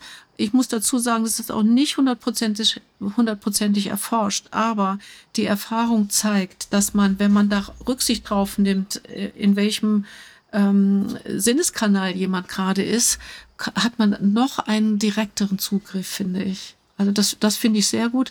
Ich finde es sehr gut, ich bin ja auch Gestalttherapeutin, mit der Hand zu arbeiten, weil ich kann variieren, ich kann, ich kann schneller, ich kann langsamer machen, je nachdem, was ich beobachte. Ähm, ich, ich kann weiter nach hinten gehen ich habe so viele Varianten im Kontakt, die ich äh, einsetzen kann. Es ist einfach viel schöner mit der Hand, finde ich. Genau, ja, ich finde es vom Setting her auch, weil ich relativ dicht dann an jemanden dran sitze und also mit ähm, Erlaubnis, mit ne? Erlaubnis muss man vorher natürlich. abfragen. Genau, genau. genau. Mhm. Und ähm, wir dann miteinander im Kontakt sind und ansonsten hätte ich das Gefühl, mein Klient, Klientin wäre mit einer Lichtleiste im Kontakt und ich stehe irgendwo im Raum und bediene die Lichtleiste. Also äh, natürlich ist das eine Möglichkeit, so zu arbeiten und es funktioniert auch. So ist es nicht. Ja, und es ist, ist nicht, so, verboten. Dass es nicht funktioniert. Genau, genau. Das ist auch okay. Und ich mhm. glaube, da kommt einfach der Gestalttherapeut in uns raus und sagt, so, ja, mit, so ist es. mit Vergnügen und mit Freude. Genau. Dürfte ich mein Beispiel erzählen, wie ich meine Behandlung über einen Apparat gekriegt habe? Ja, gerne, gerne. Also, gerne. Ähm, ich bin zu dem Menschen gegangen, der mir von EMDR erzählt hatte. Ich hatte was mit einer Gruppe erlebt, was ich loswerden wollte. Ähm, so. Ähm, er saß sehr weit von mir entfernt ähm, und ich dachte nur, ja, das ist jetzt ja spannend. Wie macht er das Ding jetzt gleich mit seiner Hand? Tatsache war, er machte es nicht mit seiner Hand, sondern er gab mir ähm, zwei kleine Ballons in die Hand. Die waren mit einem Draht, mit einem Kästchen verbunden. Dieses Kästchen konnte er einstellen auf drei verschiedene Tempi. Und wenn das Kästchen eingestellt war, machte, machten die Ballons in meiner Hand eben einen Impuls in der Innenhand. Und gleichzeitig sollte ich im Tempo dieser Impulse meine Augen rechts-links bewegen. Okay, das Ding war, und das muss ich jetzt einfach mal dazu erzählen, das Kästchen saß auf seinem Schoß. Und ich war mit meinen Kabeln mit seinem Schoß verbunden. und ich sagte, lieber Herr hm, XY, ich bin mit ihnen verkabelt, mit ihrem Schoß. Da sagt er, oh ja, ähm, ja, ja, tatsächlich. Und ich sagte ja. Und er stellte dann das Kästchen auf den Tisch. Ähm, das ist jetzt für mich witzig, weil ich konnte was dazu sagen. Mhm. Ich möchte nicht wissen, wie viel traumatisierte Menschen da saßen und er hatte das Kästchen auf seinem Schoß. Ich erzähle das übrigens tatsächlich gerne, wenn ich einen Vortrag halte. Ich habe es auch in meinem Buch jetzt nochmal geschrieben zum Thema Kontakt und Achtsamkeit. Mhm. Ja, und Setting und so, ne? Ja, genau. genau. Ja, ja. Wir kommen schon so ein bisschen zum Ende. Ich freue mich total sehr. Gibt es also über das, was wir alles so gesprochen haben, natürlich dich, nicht über jetzt nee, zum nee, Ende kommen. Genau. ja, das ist mir in dem Moment über dann auch unser klar. Gespräch, über ja. unser Gespräch genau. natürlich. Und natürlich äh, könnten wir uns noch ganz lange über EMDR unterhalten. Der große Charme ist, ich habe jederzeit die Gelegenheit, dich zu treffen für den Fall, dass Menschen jetzt auf dich sehr neugierig geworden sind, gibt es denn Möglichkeiten, dich mal live zu sehen, mit dir Kontakt zu haben, ähm, zu Vorlesungen zu kommen? Ist irgendwas geplant in ja, nächster Zeit? Ja, es ist was geplant und zwar im November in Würzburg. Ähm, die Tränkle-Organisation macht einen Kongress. Das ist eine Organisation, die sich um humanistische Verfahren bemüht. Da bin ich sozusagen als Einspringer mit dem Thema EMDR. Ich hoffe, dass ich einspringen mhm. darf. Mhm weil das Thema nämlich genau zu EMDR passt, aber fragt mich jetzt gerade nicht, wie das Thema heißt.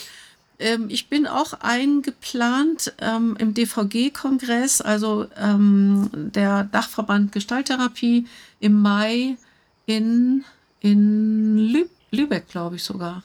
Ich kann es gerade nicht sagen. Also DVG-Kongress mhm. im Mai. Das lässt sich finden.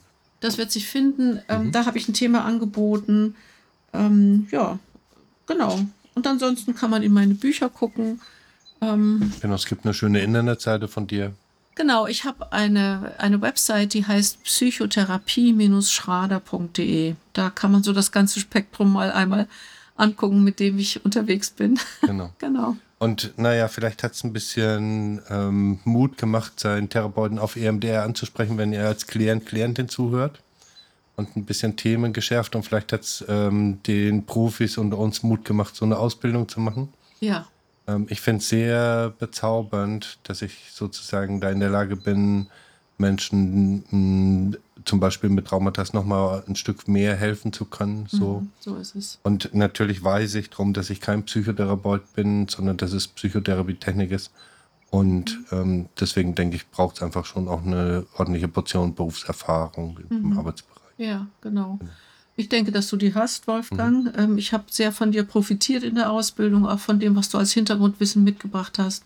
Das war eine total schöne Zusammenarbeit. Und jetzt ein sehr schönes Gespräch. Ja, vielen sehr Dank. nett. Schön genau. im Kontakt. Auf jeden Fall, genau. Cornelia, ich bedanke mich so ein bisschen für Maya mit und ich habe ein ja. kleines Präsent für dich, okay. was ich dir gerne noch holen möchte. Ich das bin aber gespannt. Sozusagen, das war die Idee, ne? Genau, so ganz nach Gerhard Hüther einmal Spannung aufbauen. Okay, ja, sehr gut. Wieder da. Ja, okay, und ich warte.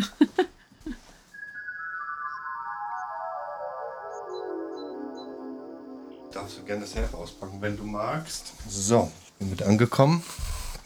Ein kleines Kästchen oh. mit einem kleinen Präsent als Erinnerung. Es sieht aus An wie eine Tasse und es ist eine Taste, Tasse und da steht, weil es unverpackt besser schmeckt. Und es ist die Tasse von Wolfgang und Maja. Sehr schön. Genau, Vielen als Dank. kleine Erinnerung. Ach. Wenn du magst, dann einmal für den netten Podcast heute. Ja, und das Unverpackte, es, also das berührt mich gerade, weil ähm, wir als Gestaltler ähm, unverpackt arbeiten und ähm, an das an das Verpackte herangehen und es herauspacken. Mhm. Vorsichtig und ähm, achtsam und mit Nähe und Kontakt. Und da genau. geht einem doch das Herz auf, oder? Genau, auf jeden Fall, ja. Also ich merke einfach, wie leicht dass der, der Podcast heute für mich war. So zwischen zwei Gestalttherapeuten. Ja, genau. Das geht dann so ganz einfach. Ja, genau. Von daher ganz herzlichen Dank. Ja, ich werde Maja schöne gerne. Grüße ausrichten. Ja, ich würde sie gerne kennenlernen, mal irgendwann. Genau. Genau, ich werde hey. ihr auf jeden Fall nochmal neugierig machen auf dich und auf die Ausbildung. Ja, vielleicht und, hat sie Lust. Genau. Die Ausbildung findet jetzt übrigens in Bordesholm statt. Mhm. Genau. genau. Ja. Und naja, Maja hat jetzt erstmal noch mit der Ausbildung mit jetzt zu tun, zu tun, und genau. nebenbei auch verschiedene andere Projekte und mhm. genau, sortiert sich da gut in ihren Ressourcen und mhm. Energien. Schön. Cornelia, herzlichen Dank. Sehr gerne. Ich bedanke mich auch. Da sind wir wieder. Ja. Ich muss sagen, ich fand es ein sehr interessantes und hörenswertes Interview, welches ihr da geführt habt.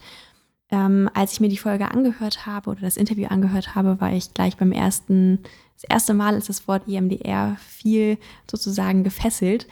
Und wir beide, Wolfgang, hatten ja auch schon mal vor der Folge über EMDR gesprochen, als du dich noch in der Ausbildung befandest.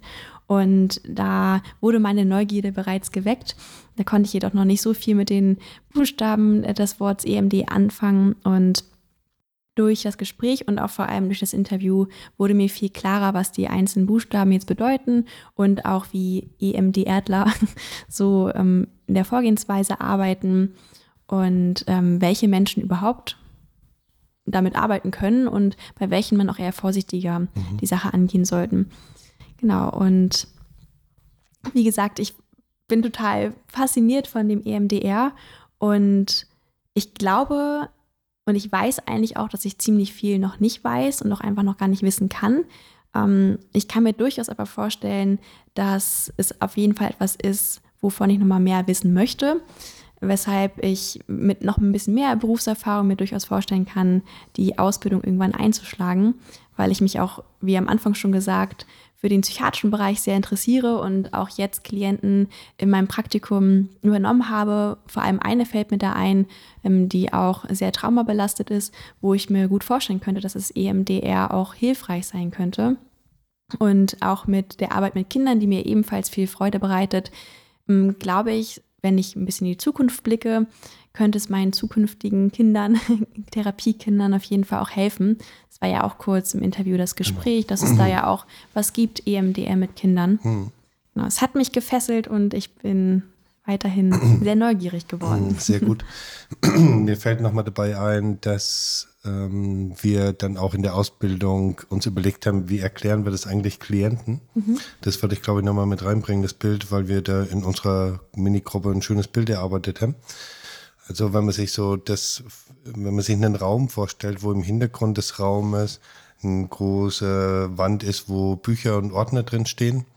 Und in der Mitte des Raumes ist ein Schreibtisch und da sitzen Sekretär, eine Sekretärin und das, was so tagsüber reinkommt, das wird dann an dem Schreibtisch sortiert und abgeheftet und gestempelt und gelocht und einsortiert in verschiedene Ordner. Und dann kommt es ins Langzeitgedächtnis. Ah, ja. Dann können wir es da auch mal wieder rausholen, wenn wir es brauchen. Und es ist erstmal weggeordnet. Ja. Und manchmal ist es so, dass so viel gleichzeitig reinkommt oder so viel Schlimmes reinkommt, dass der ähm, Mensch, der da an dem Schreibtisch sitzt, alles hochwirft und schreiend rausrennt. Mhm. Und dann liegt da alles verteilt auf dem Boden, zerbrochen in einzelne Stücke. Das ist so ein typisches Zeichen für Traumatisierung, mhm. dass Menschen sich vielleicht nur an Bruchstücke erinnern können, nur an Töne oder nur an Farben oder so, was auch immer. Und ähm, dann ist es die Aufgabe im EMDR, wenn das das Gehirn nicht ganz alleine schafft, mhm. ähm, dann nochmal das, was da alles so zerflattert auf dem Boden liegt, nachträglich einzuordnen und einzusortieren so dass wir, wenn wir in den Raum kommen, um täglich sozusagen das abzugeben, was wir dann erleben, mhm. ähm, nicht jedes Mal über die Stücke auf dem Boden stolpern. Mhm. Finde ich eine sehr gute Beschreibung. Und ich glaube, wenn ich mich so in die Rolle eines Klienten hineinversetzen müsste, ähm, würde mir es auf jeden Fall Sicherheit geben, mhm. auch was mit, mit, mir gemacht wird, sozusagen. Genau. Ähm, Finde ich sehr plausibel. Genau. Und manchmal braucht der Kopf ein bisschen Hilfe oder der Körper, je nachdem. Das ist ja, ja auch sehr verschieden. Dafür sind wir Ergotherapeuten ja, ja. auch da. Ne? Und genau. was mir beim Hören auch noch auffiel, dass sicherlich jeder Mensch von uns belastende Themen hat, die äh, auch grundsätzlich gut mit EMDR so angegangen werden ja. könnten. Und ich glaube auch vor allem für Menschen, die die Ausbildung angehen möchten, ähm, ist diese Selbsterfahrung auf jeden Fall auch sehr wertvoll, einfach zu wissen, wie fühlt es sich an. Das habt ihr ja auch im Interview auch gesagt, um da einfach mitsprechen können und mhm. mitfühlen zu können, ja. sozusagen. Ja, und mich kribbelt natürlich auch, das mal auszuprobieren mit ja. meinen eigenen Themen. Ja. ja. Genau, da können wir ja gucken, ob wir beide nochmal was machen. Das taucht dann vermutlich nicht im Podcast auf und nicht auf Instagram, sondern mal schauen und natürlich ähm, solche Sachen wie Prüfungsängste oder so. Ne? Also schon auch so mittlerweile alltägliche Situationen, wenn die uns dann so gar nicht mehr loslassen. Mhm da ist EMDR auf jeden Fall eine Möglichkeit von vielen verschiedenen, ein Stück was für sich zu tun. Mhm. Ja, spannend, spannend. Ich hatte da auf große Lust drauf und es ist was, wo ich auch echt dankbar bin, das lernen zu dürfen. Ich stelle nämlich sehr so. gerne zur Verfügung. ja. Wir haben so, wir sind fast am Ende angekommen, mhm. noch nicht ganz. Und wir haben einen Ausflug noch an die Berufsschule. Da ist nämlich genau. so, du bist zwar gerade nicht so richtig präsent, ich demnächst wieder so ein kleines bisschen. Mhm. Und zwar reisen wir jetzt mal zu unserer angehenden Kollegen. Richtig. Und jetzt hat sie das große Glück, dass sie hier gleich im Podcast auftreten darf. Und dann hat sie demnächst das große Glück, dass sie bei mir im Unterricht auftreten darf. Und bei mir auch. und bei, das stimmt, ja. Erzähl, das, das musst du noch kurz erzählen, was das jetzt für ein Einschub war. Das, tatsächlich ist es richtig. Genau, ich stand ähm, nach meinem DVE-Kongressvortrag noch in Kontakt mit meiner Dozentin Und da kam die Idee, dass ich meinen Vortrag, den ich beim Kongress gehalten habe, in Anlehnung an Ergotherapie-Schüler und Schülerinnen auch nochmal in der Schule halte und eine Unterrichtsstunde mitgestalte. Und deswegen stehe ich auch als Lehrerin nochmal dort vorne. Genau, genau. Und erzählst nochmal ein paar Sätze. Das ist tatsächlich dann nicht in meinem Unterricht, sondern bei der Kollegin, mit der ich mir den Unterricht teile.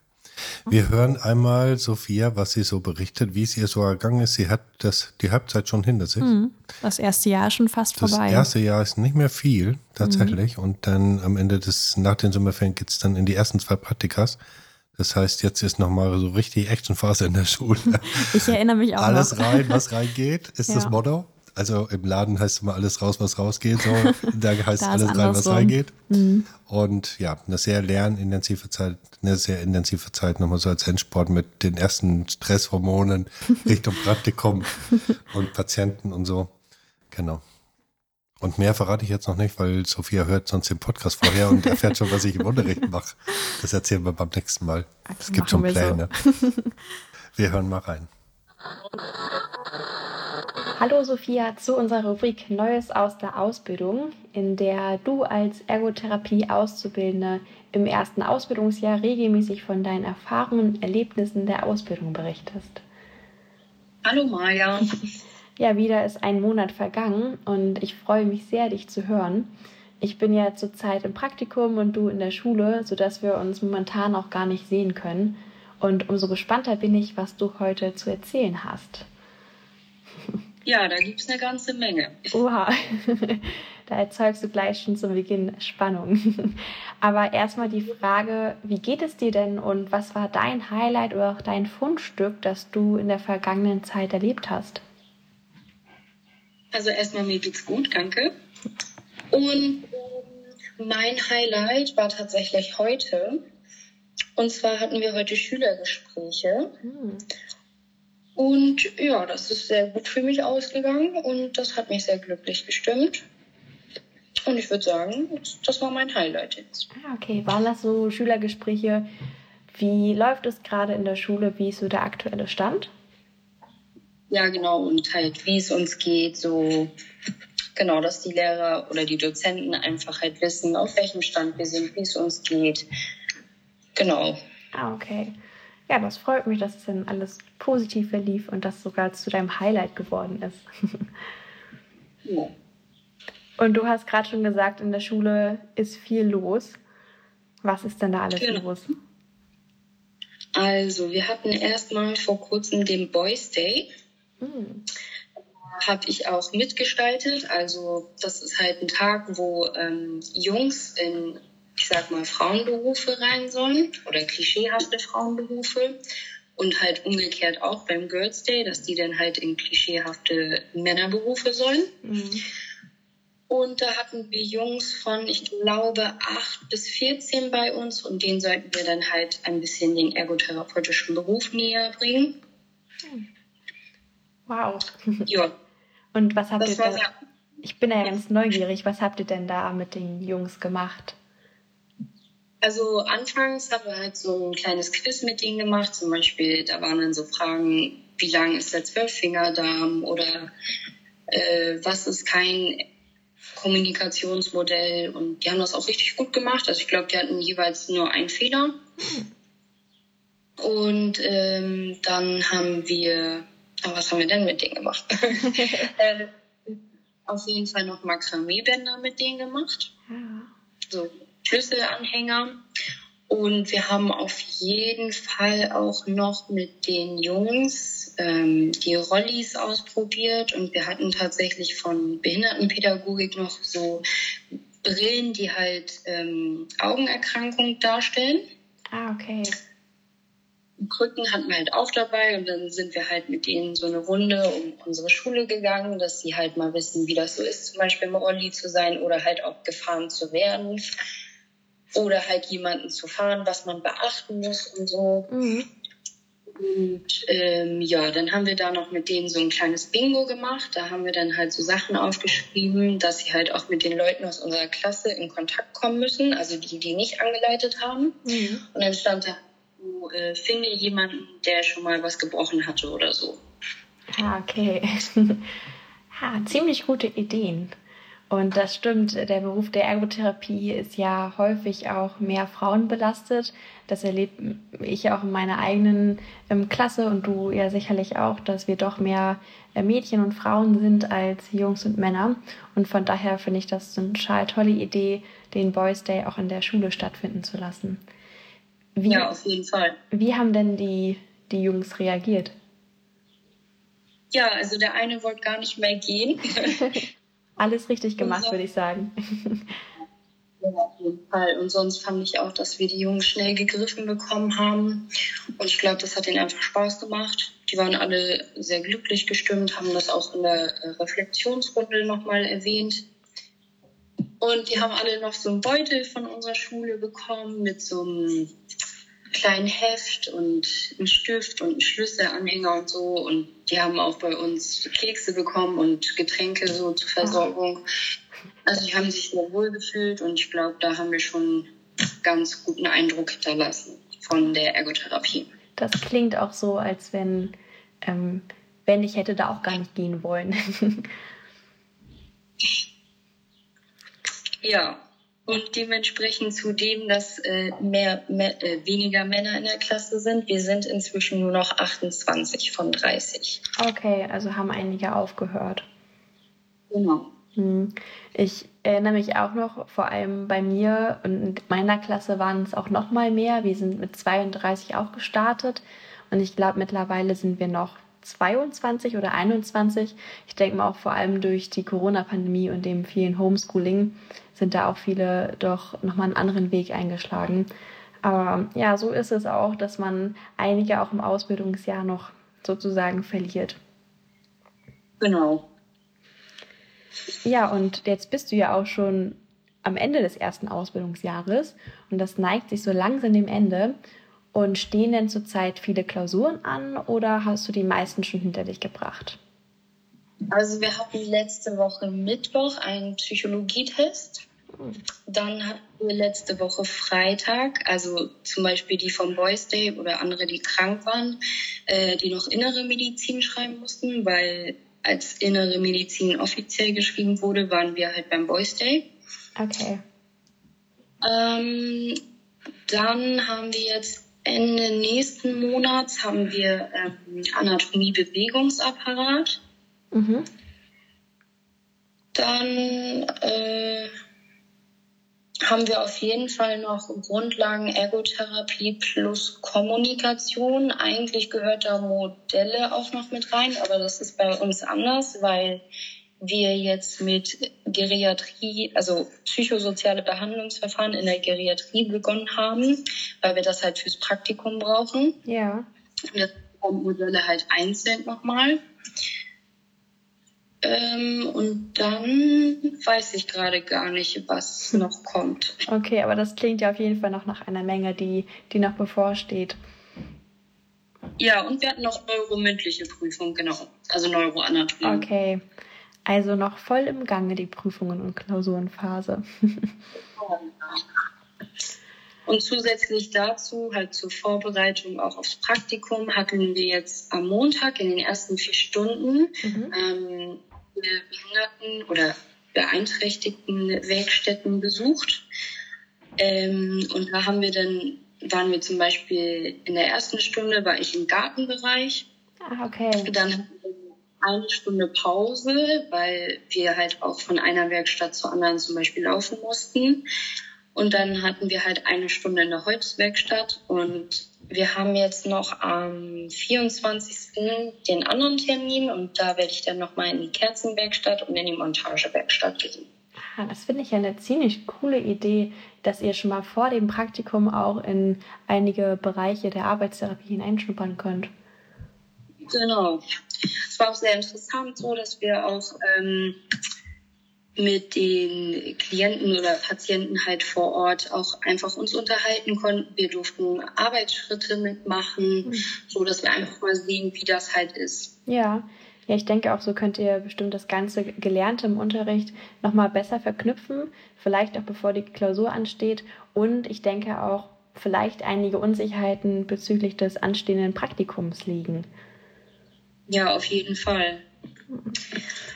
Ja, und im nächsten, im nächsten Monat steht dann auch noch viel an. Wir werden einmal am 6.6. Termin zum Snuseln haben. Also das ist halt, äh, da werden halt Sinne gezielt, also man versucht Sinne gezielt wahrzunehmen und halt äh, in geschärfter Atmosphäre sich zu entspannen. Geschützter, Entschuldigung, nicht geschärfter. Ähm, das machen wir einen Tag lang und dann am 8.6. kriegen wir tatsächlich noch Besuch von einer Dame, die tiergeschützte Therapie anbietet. Die kommt mhm. dann auch mit einem Therapiebund. Ja. Und ab 13.06. haben wir dann noch äh, basale Stimulation, also steht sehr viel an. Ja, viele, viele Highlights, glaube ich, äh, die auf dich warten. Das klingt alles total spannend, da wäre ich am liebsten auch nochmal dabei. Und wir machen tatsächlich unsere erste Exkursion und zwar geht die nach Hamburg und wir sollen zum Dialog im Stillen. Ah, da waren wir auch letztes Jahr mit in meinem Kurs. Da kann ich schon mal sagen, das lohnt sich auf jeden Fall dorthin zu gehen. Ja, ich freue mich auch schon. Und war das Nuseln, das hast du ja gerade schon ein Fachwort beschrieben, schon dein Begriff, den du heute ins Ergokon packen möchtest? Also das. Ergokon ist ja eine Kategorie, die wir in der Rubrik Neues aus der Ausbildung ja, geschaffen haben, in der du, Sophia, einen Begriff definierst, den du in der Ausbildung kennengelernt hast. Und du genau. meintest gerade schon, nein, das war er nicht. Was, was hast du denn noch so Neues dazu gelernt? Also, da wir ja bald abschließen mit dem Fach Ergotherapie Grundlagen, dachte ich mir, ich wähle einen Begriff daraus. Mhm. Da äh, geht es um ein Assessment. Und ein Assessment ermöglicht halt eine strukturierte Diagnostik sowie eine Therapieplanung, Dokumentation, Evaluation und sichert auch transparente Informationsweitergabe. Es ist halt sozusagen ein Beobachtungsinstrument. Es ist auch wissenschaftlich geprüft. Es gibt mehrere Fortbildungen dazu, weil es viele, viele Assessments gibt. Mhm. Beispiel Assessment der Kommunikation und Interaktionsfertigkeiten, das zum Beispiel abgekürzt mit ACIS, also halt immer auf dem Englischen. Und dann gibt es zum Beispiel auch noch Assessment der motorischen und prozesshaften Fertigkeiten. Das wäre dann zum Beispiel AMR, AMPS, Entschuldigung. Genau. Mhm. Ja, es gibt wahnsinnig viele Assessments und in meinem Praktikum habe ich auch gelernt, einige Assessments anzuwenden. Und da wird nochmal das ganze Theorielastige, was ihr jetzt mit den ganz vielen Assessments gelernt habt, nochmal noch mal näher und praxisnah dann auch irgendwann umgesetzt. Auf jeden Fall.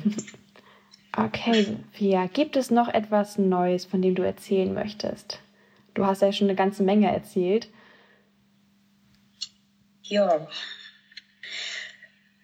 Nö, also ich weiß nur noch, dass äh, die Werkstätten, die wir uns angeguckt haben, die machen halt ein Wiesenfest am 9.6. Mhm. habe ich mich auf jeden Fall auch freiwillig dazu gemeldet, also zum Beispiel bei so Dosenwerfständen und so halt auszuhelfen, damit man halt in Interaktion mit den Leuten dort kommt, Kontakte knüpft und so. Ja, das ja also in letzter Zeit sehr viel.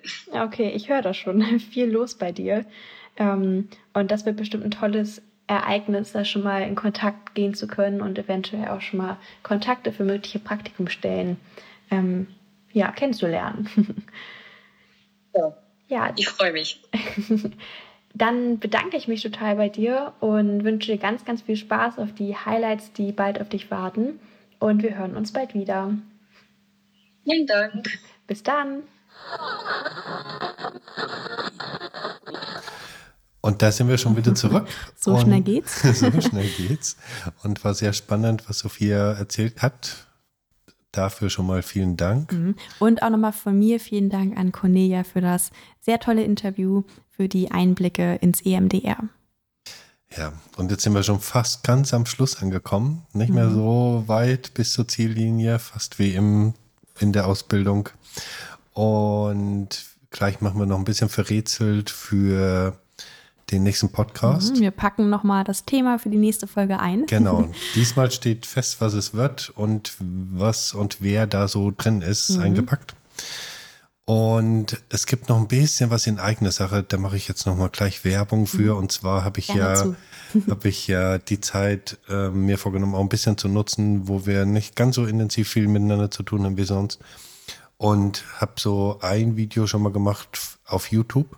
Mhm. Die Kategorie heißt News und Wissenswertes und ich habe es, glaube ich, zweimal aufgenommen und zwölfmal vor mir hergeschoben bis ich dann ähm, das hatte und es hat mir großen Spaß gemacht. Und wenn ihr Lust habt, hört gerne mal rein und schaut rein. Genau, auf YouTube auf unserem Kanal Ergotherapie Unverpackt. Genau, da bin ich dann sozusagen live oder naja, so. Ähm, live und in Farbe. Live und in Farbe, genau. Mhm. Genau, in Dauerschleife. ja. Und wenn ihr Sachen habt, wo ihr sagt, das wäre mal ein spannendes Thema, fühlt euch nach wie vor weiter eingeladen. Wir kriegen immer wieder Post und immer wieder auch Anfragen, mhm. auch schon auch weit über Deutschland hinaus. Finde ich immer wieder echt spannend. So, wo uns Menschen überall hören und wer uns so hört. So. Und von daher fühlt euch gerne angesprochen, Rückmeldung zu geben, Kritik, was sollen wir noch anders machen, mhm. was wäre besser, so, ne?